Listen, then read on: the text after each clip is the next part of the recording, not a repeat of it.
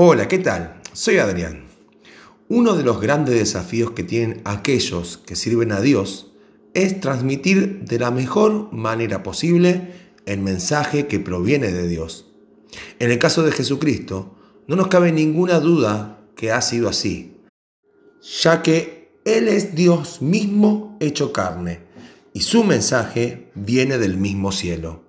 Como podemos leer en Juan 3, 31 al 34, donde dice, el que viene de arriba es sobre todos.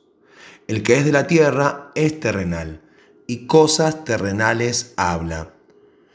El que viene del cielo es sobre todos, y lo que vio y oyó, esto testifica, y nadie recibe su testimonio. El que recibe su testimonio, éste atestigua que Dios es veraz, porque el que Dios envió, las palabras de Dios habla, pues Dios no da el Espíritu por medida. Por un lado, el evangelista realiza una comparación sobre la procedencia de los mensajes que escuchaban por aquel entonces las personas. Había mensajes que procedían del ámbito terrenal, y estos eran dados por personas que sus pies, corazón, pensamientos y sentimientos estaban arraigados a la vida aquí en la tierra. Era posible que personas que tenían la Biblia a su alcance la usaran para dar mensajes que tenían más que ver con ellos mismos y no con el plan que Dios tenía de manifestar su gloria entre los hombres? Ciertamente sí.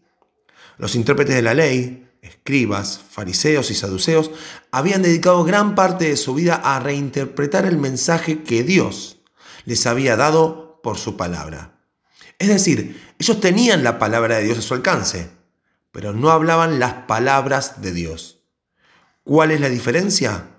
Mucha, si nos ponemos a ver que gran parte del mensaje de Jesucristo consistió en confrontar este error que se repetía cotidianamente en la sociedad de aquellos tiempos. Una buena pregunta que podemos hacernos a esta altura es, ¿y esto mismo puede pasarnos hoy a nosotros? ¿Es posible que personas que tienen la Biblia a su alcance terminan diciendo cosas que Dios no dice en su palabra? Ciertamente sí, porque han perdido algo que es esencial a la hora de realizar cualquier servicio para Dios, y esto es la relación con Dios. Miremos por un momento cómo fue que Jesucristo transmitió un mensaje veraz. Su mensaje fue veraz porque su procedencia era celestial. Si no miremos lo que él mismo dijo acerca de su forma de hablar en Juan 12, 49 y 50. Porque yo no he hablado por mi propia cuenta. El Padre que me envió, Él me dio mandamiento de lo que he de decir y de lo que he de hablar. Y sé que su mandamiento es vida eterna. Así pues, lo que yo hablo, lo hablo como el Padre me lo ha dicho.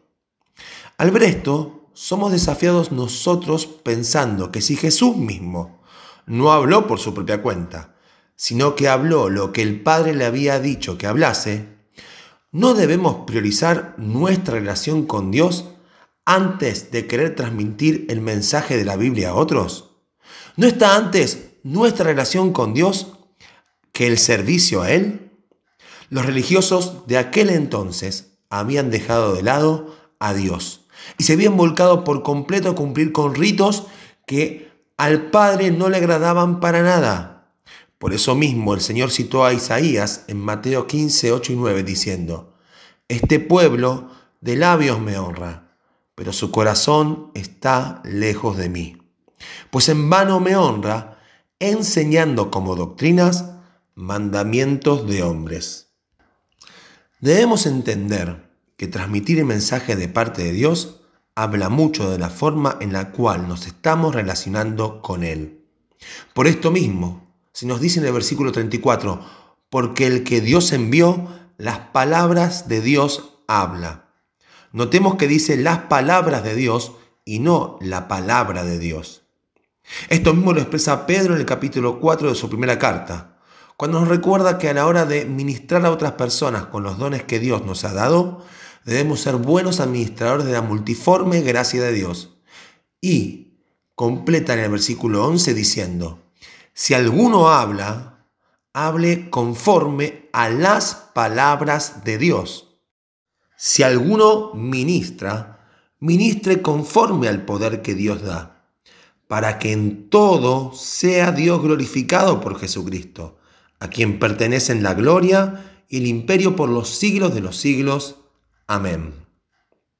Tener la Biblia a nuestro alcance y poder leerla es algo grandioso.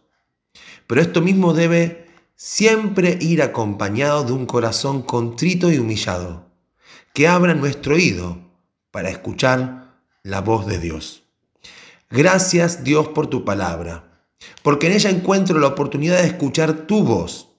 Ayúdame a no olvidarme la actitud de mi corazón con la cual tengo que acercarme a ti, para que así pueda oír tus palabras hablando a mi oído. Que Dios nos bendiga.